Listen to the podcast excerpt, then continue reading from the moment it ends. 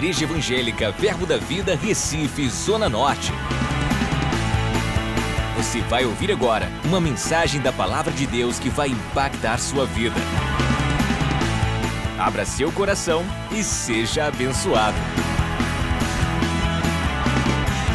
Glória a Deus. Hoje eu quero falar um pouco sobre ministério e para que você não fique espantado, mas pastor, não tem um ministério, você que não sabe que tem. Mas você vai descobrir que tem hoje. Todos nós que nascemos de novo temos um ministério. Quantos aqui são servos de Deus? Ok, eu entendo quando você diz que é um servo de Deus, mas na realidade, na nova aliança, somos qualificados como filhos. A servidão nos qualifica, ou melhora, ou traz credibilidade para desenvolver uma categoria de filho de excelência. Mas Jesus, no Evangelho de João, no capítulo 15, verso 15, ele diz: Já não vos chamos de servos, porque o servo não sabe o que faz o seu senhor, mas tenho-vos chamados amigos, porque tudo quanto ouvi de meu Pai vos tenho dado a conhecer.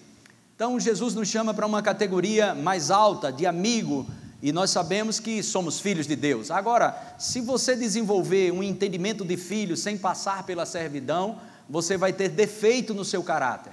Então é por isso que é necessário, nós podemos aprender muito com a parábola do filho pródigo em Lucas capítulo 15, que fala sobre os dois, os dois, né, o pródigo e o filho e o irmão do filho pródigo. Um clamava para ser filho, queria alguma coisa do pai, mas não sabia ele que tudo que o pai tinha era dele. E o outro clamou para ser servo, porque foi snob. Ele era um filho, mas era um filho pródigo, era esnobe, então precisou voltar para a servidão. Então a servidão, ela nos qualifica como bons filhos, mas somos filhos de Deus, amém?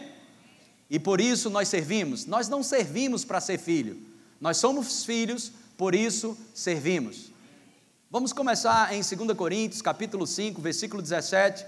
Eu quero mostrar alguns aspectos de ministério para você nessa, nesse dia. E assim, se alguém está em Cristo, é nova o quê? Criatura. Diga nova criatura. Agora, as coisas antigas estão tentando passar ou passaram? passaram? Deixa eu te dizer uma coisa: o teu passado, ele só existe na tua mente, porque Deus resolveu esquecer. E o sangue de Jesus Cristo nos purificou de todo pecado e de toda condenação. Quantos creem nisso? Diga amém. amém. Não estão tentando passar, passaram ok? As coisas antigas já passaram, eis que se fizeram novas. Continua. Ora, tudo provém de Deus que nos reconciliou consigo mesmo por meio de Cristo e nos deu o ministério de quê? Diga, eu tenho um ministério. Diga, o ministério da reconciliação. Então, todo crente nascido de novo tem um ministério. E outra, ok? Dá tempo de se arrepender, você será cobrado e você vai prestar conta disso. Olha que alegria. Amém? Como vocês estão felizes com essa resposta. Deixa eu te dizer: o tribunal de Cristo não tem a ver se você vai para o céu ou, para o inferno. O tribunal de Cristo tem a ver com recompensas. Então vamos deixar de receber recompensas, ok? Por não cumprir o propósito de Deus que Ele tem para as nossas vidas, que é essa missão de sermos ah, filhos, mas que andamos em servidão, servindo aos propósitos de Deus aqui na terra. E qual é o propósito de Deus aqui na terra? Reconciliar o mundo com Deus, reconciliar o pecador com Deus. Amém? Diga eu tenho um ministério. Diga e vou prestar conta dele.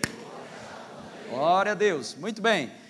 Então, falando sobre isso, nós vamos interagir aqui para um lado e para outro para tentar achar um ponto de equilíbrio. E muitos pensam sobre acerca de ministério, ministério dentro da igreja, ministério fora da igreja, ministério simplesmente a ministério de socorros e, e outros mais. E ministério, irmãos, é algo que você já nasce com ele quando nasce de novo. Amém? Você não precisa ter PhD ou ser doutor em divindade para falar do amor de Jesus Cristo para as pessoas. Então o ID, ele é imperativo, o ID é uma ordenança para mim e para qualquer cristão. Se você quiser ficar, pra, você não precisa pedir permissão a Deus para evangelizar. Você tem que pedir permissão para ficar, porque o ID já foi dado.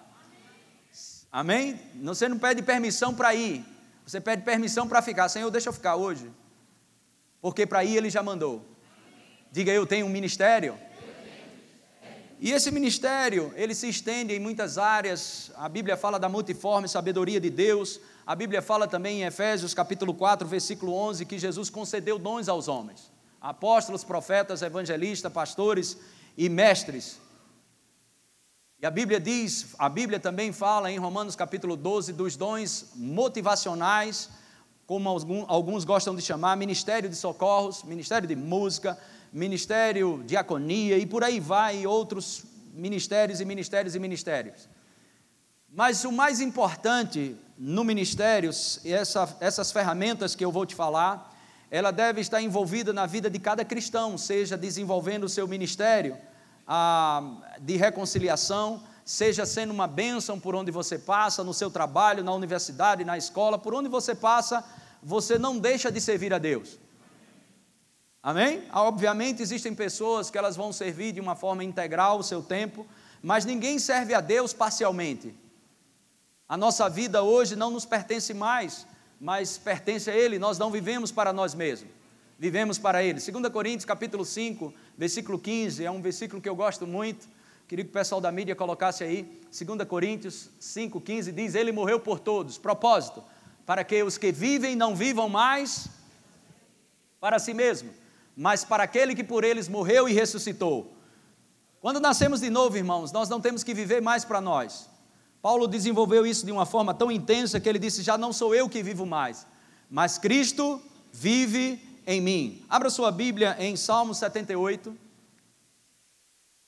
Mesmo que a mídia coloque aqui, eu queria que você abrisse, porque esse é um salmo, esse é um versículo que você vai é, grifar, ok? Se você trouxe sua caneta, ou Salmo 78, versículo 72. Grifa, né, sub, sublinha aí, como eu sempre digo, ah, mas pastor, eu não gosto de riscar minha Bíblia. Peça a pessoa do lado que ela risca para você, não tem problema nenhum. Mas se você deve gravar isso, é algo poderoso, não só para pastores, não só para ministros, mas para todo cristão nascido de novo. Então, a Bíblia diz: E ele os apacentou. E ele os apacentou. Olhe para mim aqui. Todo cristão, se for algum recado de Deus, segura e você me dá depois, ok? Desliga aí, ok? Às vezes Deus fala com o ministro, ele não ouve, ele tenta usar alguém pelo celular de alguma forma. For um recado, guarda aí, depois tu me entrega, ok? Segura. Então, ele os apacentou, ok? Presta bem atenção nisso, sobre esse aspecto. Ele os apacentou. Todo cristão, quando ele nasce de novo, ele tem a capacidade, de uma certa medida, de aconselhar alguém.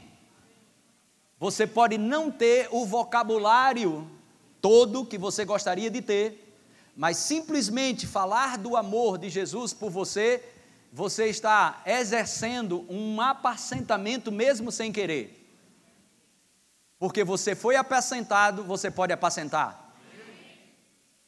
Amém? Isso por você ter atitudes de um apacentador, isso não faz de você um pastor necessariamente.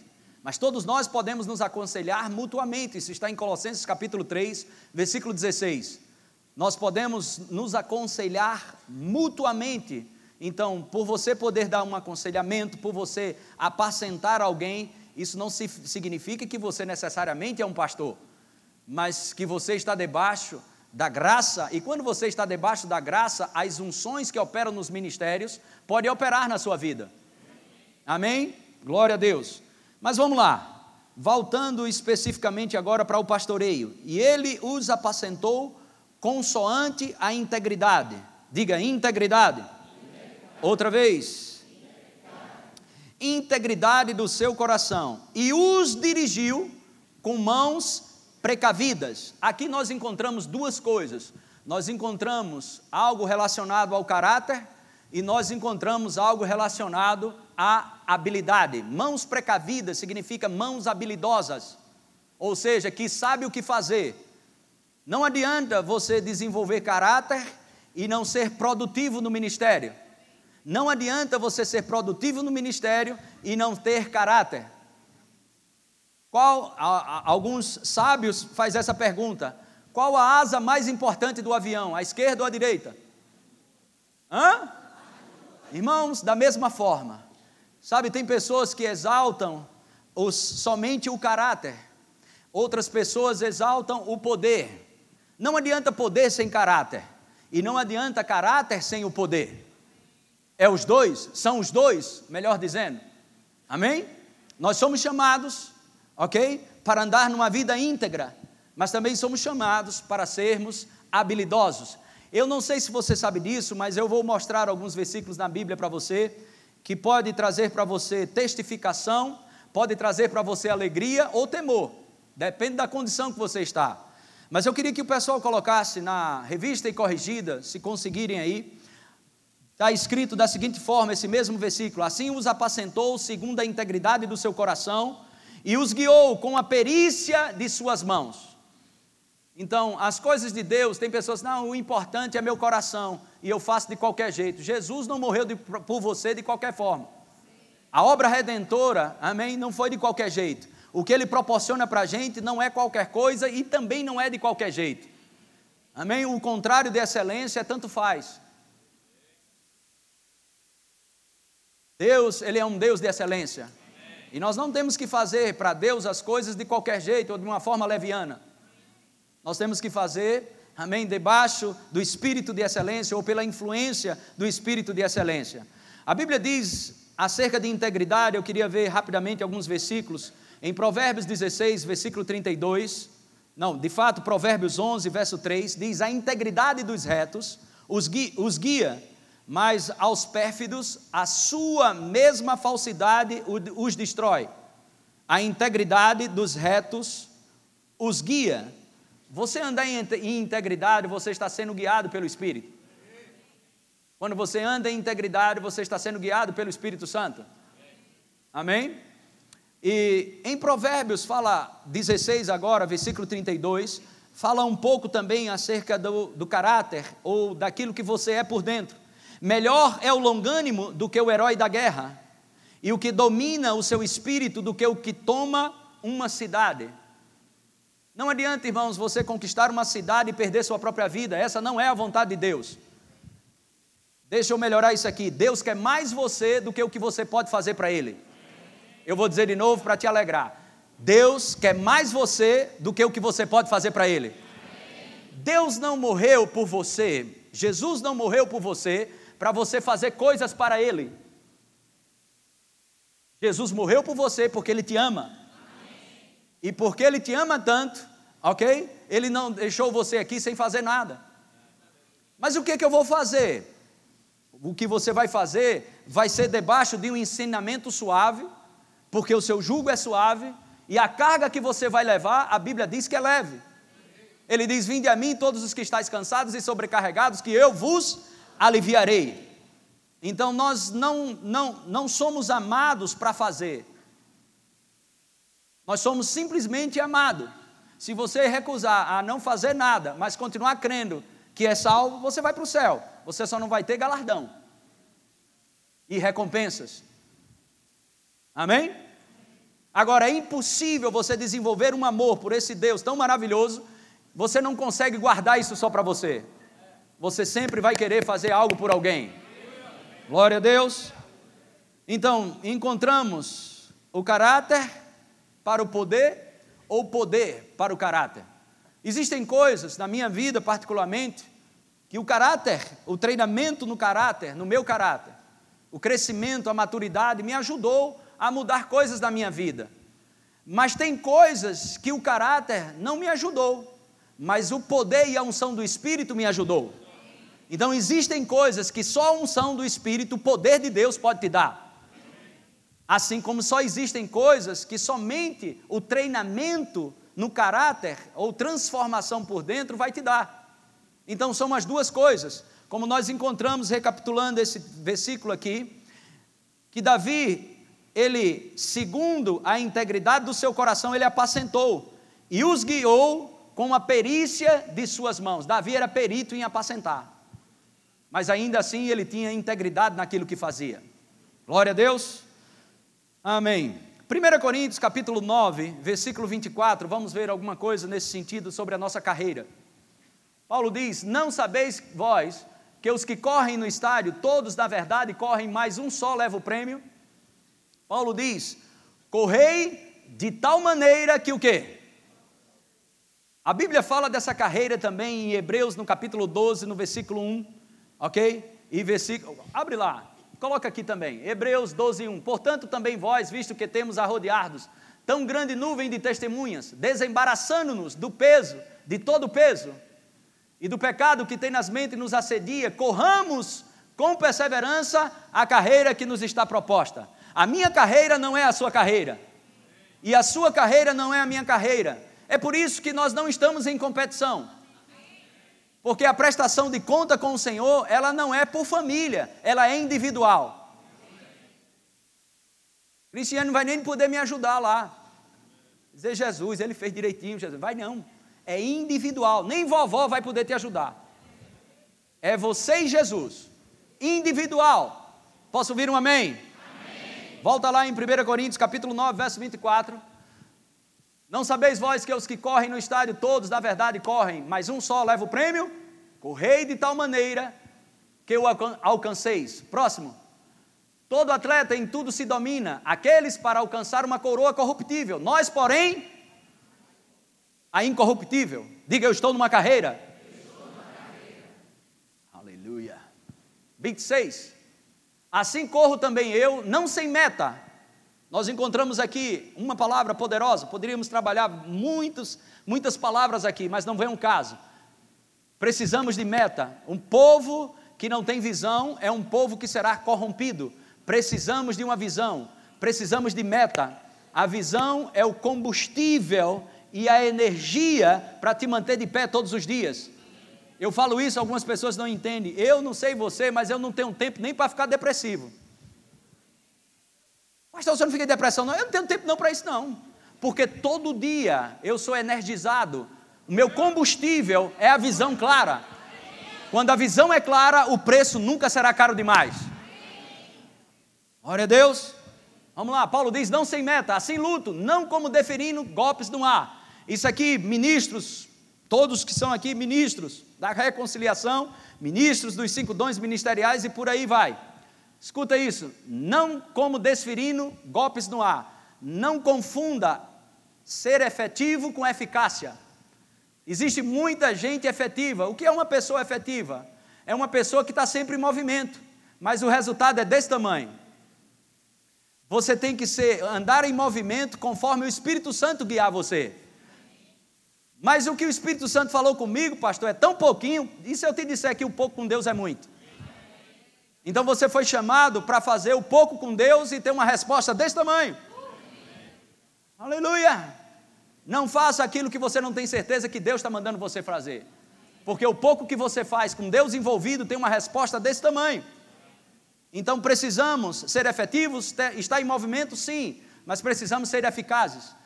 Uma pessoa eficaz é uma pessoa que produz o efeito desejado, ou aquilo, aquele planejamento que foi feito vai acontecer, amém?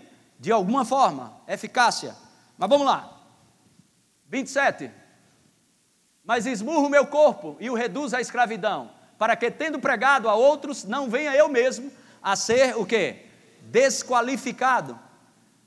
Você pode não ser premiado pelas suas aptidões, mas com certeza você será desqualificado pelos seus erros.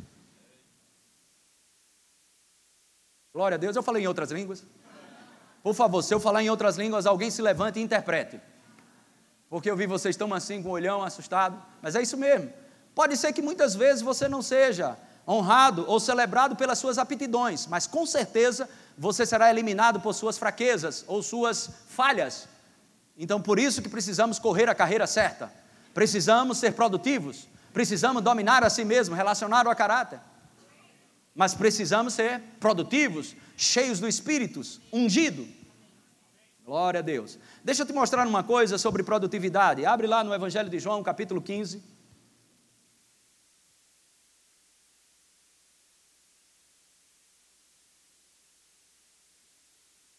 Evangelho de João, capítulo 15, versículo 5 e 16. Vamos ver o 5 primeiro. Eu sou a videira. Quantos estão conectados na videira que é Jesus?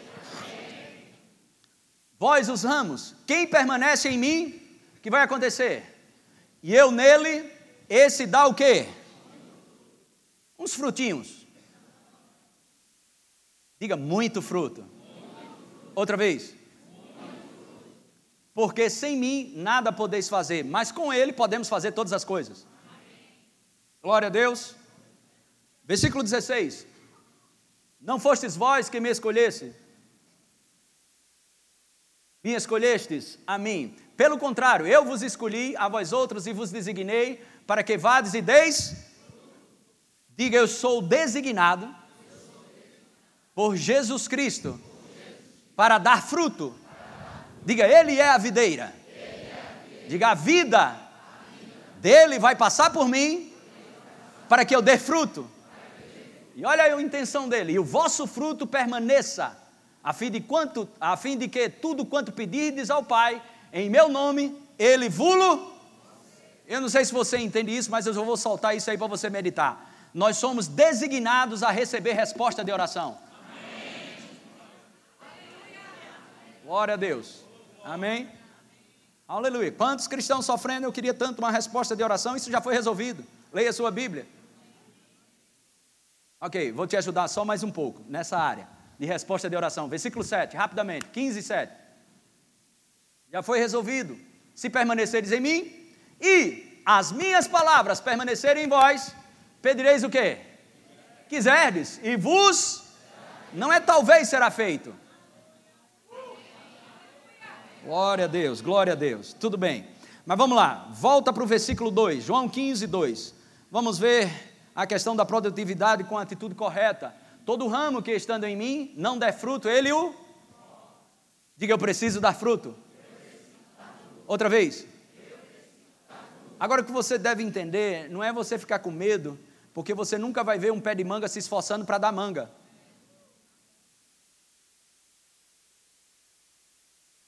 Você nunca vai ver um pé de goiaba se esforçando para dar goiaba. A única coisa que o ramo precisa é estar conectado. A única coisa que nós precisamos é estar conectado com Ele. Como é que eu fico conectado com Ele? Desenvolvendo a consciência de que Ele habita em você cada vez mais.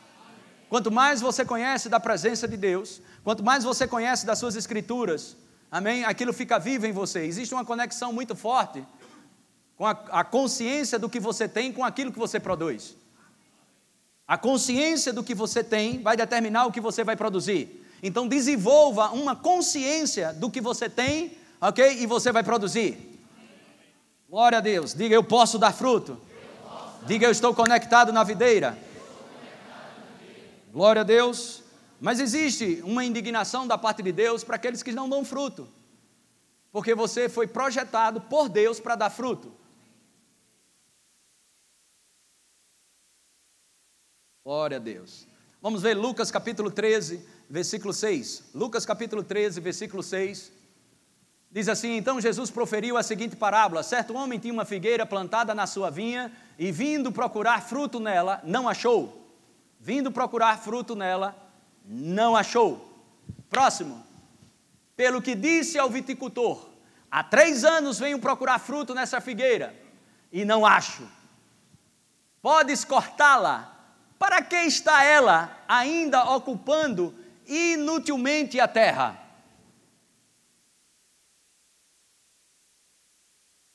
Calma, lá vem a misericórdia. Próximo versículo. Não é, hoje não é o dia do julgamento. Lucas 13, 8. Ele, porém, respondeu: Senhor, deixai-a ainda este ano. 2019. 2020 eu não sei. Eu estou brincando. Ele, porém, respondeu: Senhor, deixa ainda 2019. Deixai ainda. Tem, tem umas pessoas tão sérias. Não, fica tranquilo. Hoje não é o dia do juízo, é, uma, é só uma ministração. Senhor, deixai ainda este ano, até que eu escave ao redor dela e lhe ponha estrume. Próximo. Se vier a dar fruto, faça assim, ô oh, glória. Bem está. Se não, mandarás cortá-la. Você percebe que a possibilidade de cortar não foi descartada? Mas a misericórdia triunfa sobre o juízo. Amém. Glória a Deus, Deus está sempre com a sua misericórdia parando sobre nossas vidas. Glória a Deus, amém. Eu posso te dizer então, com muita alegria, trate de dar fruto. Glória a Deus. Mateus 25, nós vamos abrir o versículo já já, mas deixa eu te contar, nós não vamos ler tudo. Aqui é a parábola dos talentos. Quantos lembram? O primeiro recebeu quantos talentos? Cinco talentos. Multiplicou quantos talentos? Cinco. Que foi que ele recebeu de Jesus? Servo bom e fiel, entra no gozo do teu Senhor. Foi assim ou não? O segundo recebeu quantos talentos? Dois talentos. E multiplicou quantos talentos? Dois. Servo bom e fiel, ok? Entra no gozo do teu Senhor, na alegria do Senhor. Me parece, e dentro dessa parábola, é que a fidelidade é associada com a multiplicação. Eu sempre gosto de falar isso aqui. Por exemplo, nós temos hoje um casal de pastores aqui que são copastores. Temos a equipe de pastores auxiliares, mas temos o pastor que é o copastor, que é o pastor Carlos Júnior e Rebeca. Na minha ausência, eles estão à frente dessa obra. Se nós viajarmos e passarmos um tempo fora, e quatro meses, seis meses, um ano, e a gente volta, e, ele, e eu digo, e aí, pastor Júnior e Rebeca, como está a igreja? Pastor, do jeito que o senhor deixou a igreja, ninguém saiu, mas também ninguém entrou. Está uma bênção. Mas está do jeito que o senhor deixou, não tem um arranhão. Do jeito que o senhor deixou, não tem um arranhão. Ninguém saiu, mas também ninguém entrou. Talvez a gente, ou qualquer um de nós aqui, diria Júnior, rapaz, pelo menos ah, ninguém saiu, pelo menos está do mesmo jeito, graças a Deus, oh meu filho, muito obrigado. Mas se fosse Jesus falando para Júnior, ele ia dizer: servo mau e negligente ok? Infiel. Então, para mim e para o Senhor, não sei para você, fidelidade é multiplicar. Ok? Diga para alguém do seu lado: fidelidade é multiplicar.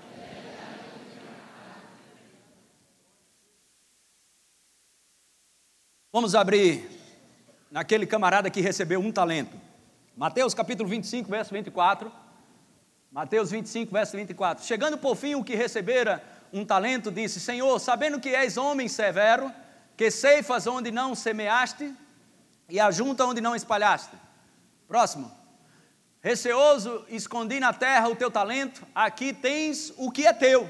Ou seja, ninguém pegou o que é teu. Vamos ver o que Jesus disse. Respondeu-lhe, porém, o Senhor, servo mau e. Uh, servo mau e negligente. Sabias que ceifo onde não semei e ajunto onde não, onde não espalhei? Próximo. Cumpria, portanto, que entregasse o meu dinheiro aos banqueiros, e eu, ao voltar, receberia com juros o que é meu. Próximo. Tirai-lhe, pois, o talento e dai. Isso aqui é o que é interessante, você vai aprender algo com isso. E dai ao que tem dez. Próximo. Porque a todo que tem, a todo que tem o quê? Olha para mim, porque às vezes a gente lê isso aqui, a todo que tem, a todo que tem. Ele tem dez. Tinha cinco, agora tem dez. Todo o que tem se lhe dará. Ao que tem o quê? Quanto mais você multiplica, mais você vai ter. Todo aquele que multiplica o pouco que está na sua mão, mais vai ter. Ao que tem, se lhe, porque a todo o que tem se lhe dará. E terá em? E terá em? Diga abundância. É a vontade de Deus para a minha vida. Amém? Pensar pequeno e agir pequeno é viver numa esfera de sofrimento. Pensar grande e agir grande, você vai viver numa esfera de abundância. E terá em abundância. Mas ao que não tem, ao que não tem, quem é esse? O que não multiplicou, ou que não faz nada, negligencia com os dons e talentos. Não negligencie os dons que Deus te deu. Não negligencie os dons e talentos que foram confiados a você. Ao que não tem, multiplicado. Até o que tem lhe será tirado. Eu não sei se você percebe, eu não posso me esticar muito tempo. Para isso, eu acho que estão até adiantando meu relógio aí. Segura um pouquinho, não adianta não. Eu creio que existe a vontade de Deus nas Escrituras. Você crê nisso?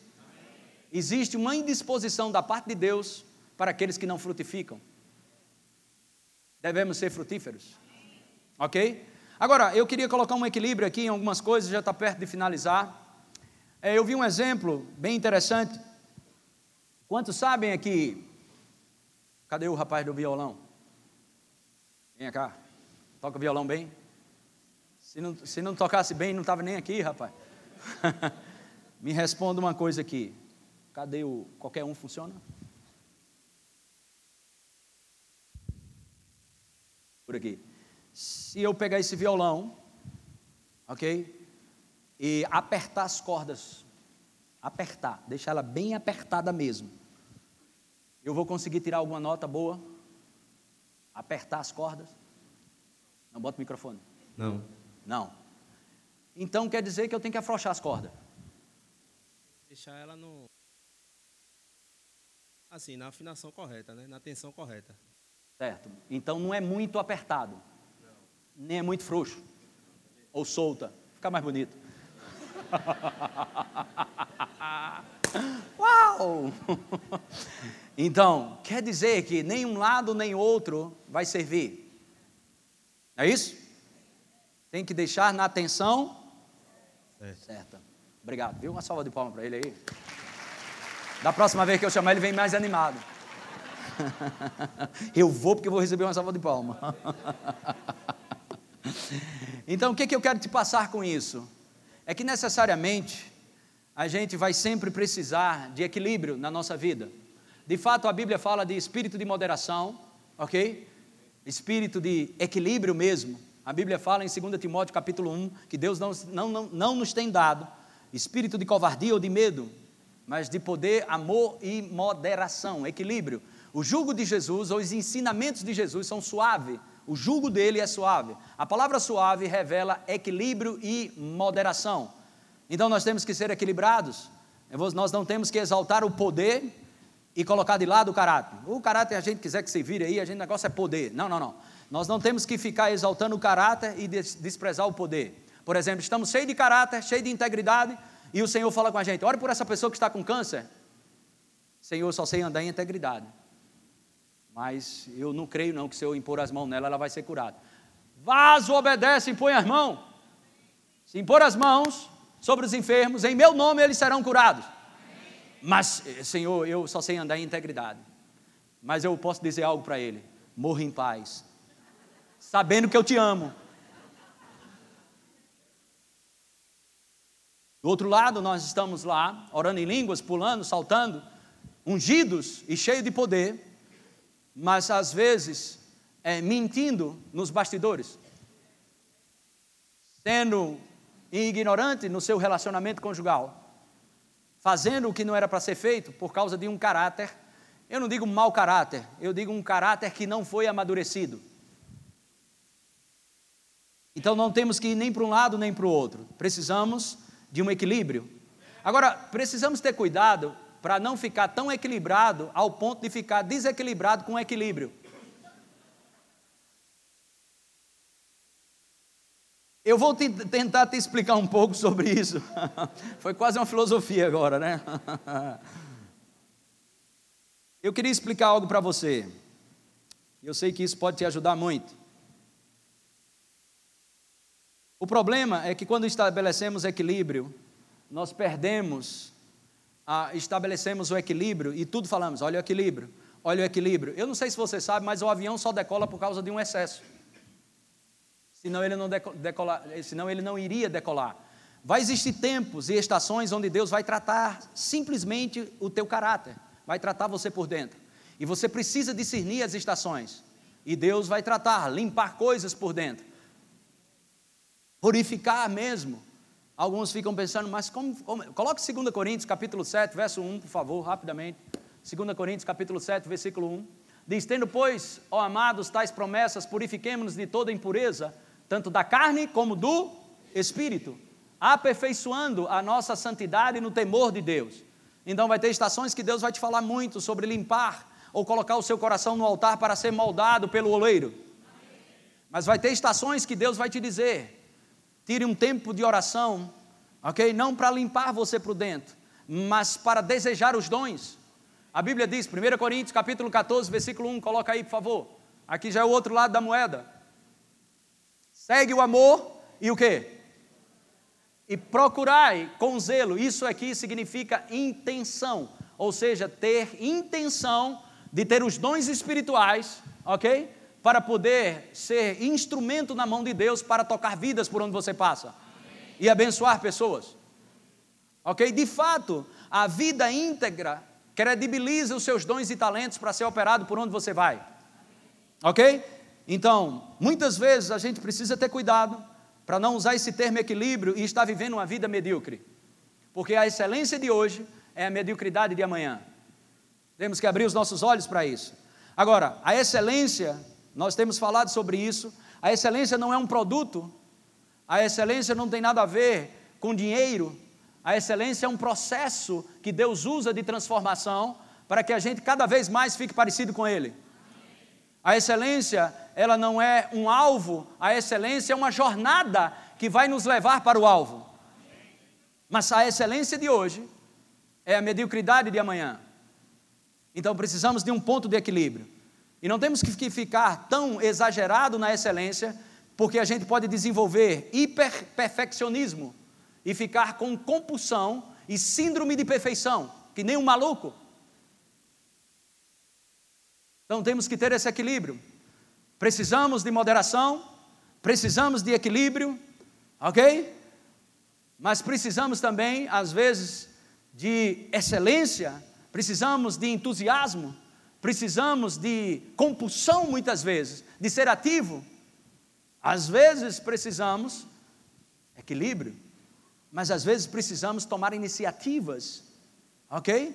Que precisa energia, entusiasmo.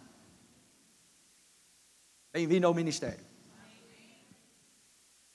Muitas vezes, todo, todo ministro que começa seu ministério, ele sempre vai começar o seu ministério por falta de sabedoria ou por falta de conhecimento.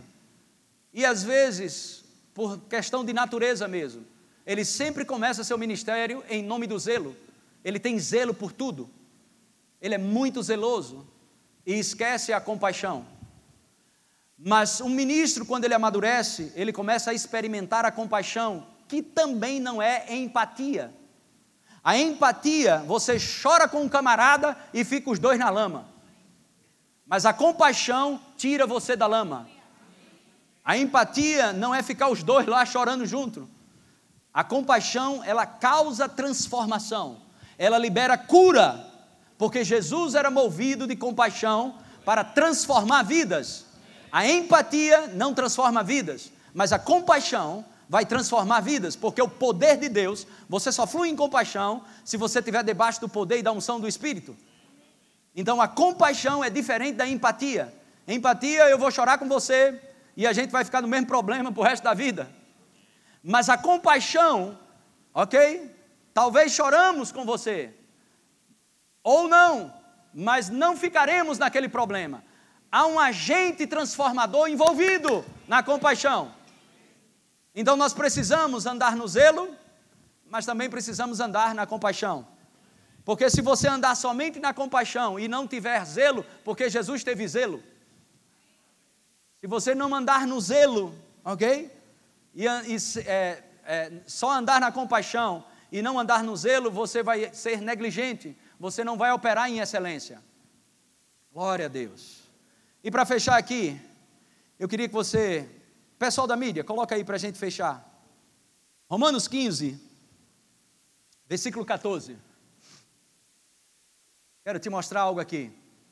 Paulo falando aos romanos, ele diz: E certo estou, meus irmãos, Sim, eu mesmo, a vosso respeito. De que estáis possuídos de quê? Possuídos de quê? Hã? Possuídos de? Cheios de quê? De todo conhecimento. Aptos para vos admoestardes uns aos outros. Aqui nós encontramos o equilíbrio novamente. Encontramos a bondade e encontramos o conhecimento.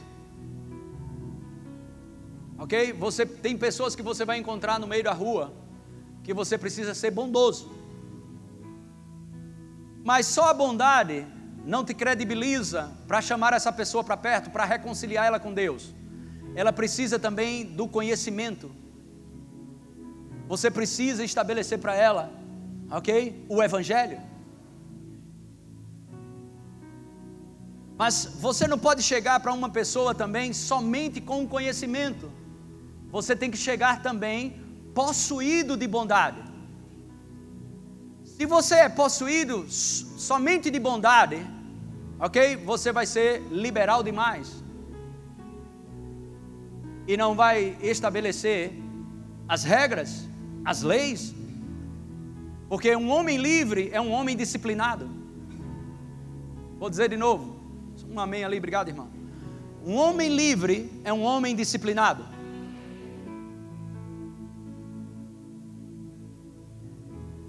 Ser salvo, ser nascido de novo, estar debaixo da graça do Evangelho de Jesus Cristo, não significa ausências de lei.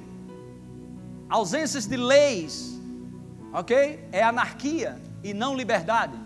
Um homem liberto é um homem que anda dentro de parâmetros dentro do mais alto nível de disciplina. Esse é um homem livre. Não estamos falando da lei do Antigo Testamento, estamos falando de princípios estabelecidos na nova aliança, que são leis que regem o reino de Deus. Então, possuídos de bondade e cheios de conhecimento. Possuídos de bondade, sem o conhecimento, liberal, você vai ter problema com isso. Cheio de conhecimento, sem bondade, você vai ser legalista. Quando eu estou credibilizado para chamar as pessoas para perto, para admoestar e chamar para perto. Quando eu estou credibilizado para abençoar vidas por onde eu passo, cheios, possuídos de bondade e cheios de conhecimento. Procura apresentar-te bem diante de Deus como quem maneja bem as escrituras. Não é encontrar os versículos, porque toda a Bíblia tem um índice. Manejar bem não é achar os versículos. Eita, eu achei o versículo. Toda a Bíblia tem um índice. Manejar bem a palavra é colocar essa palavra em prática quando as adversidades se levantam. E não fazer o que você quer. Manejar bem é aplicar a palavra no seu dia a dia, quando as adversidades se levantam, isso é manejar bem as Escrituras. É ser um praticante da palavra. Você ouve e pratica e não engana a si mesmo. Glória a Deus. Acesse já nosso site verbozonanorte.com, além das nossas redes sociais no Facebook, Instagram e nosso canal no YouTube pelo endereço Verbo Zona Norte Recife. Ou entre em contato pelo telefone 81 30 31 5554 e seja abençoado.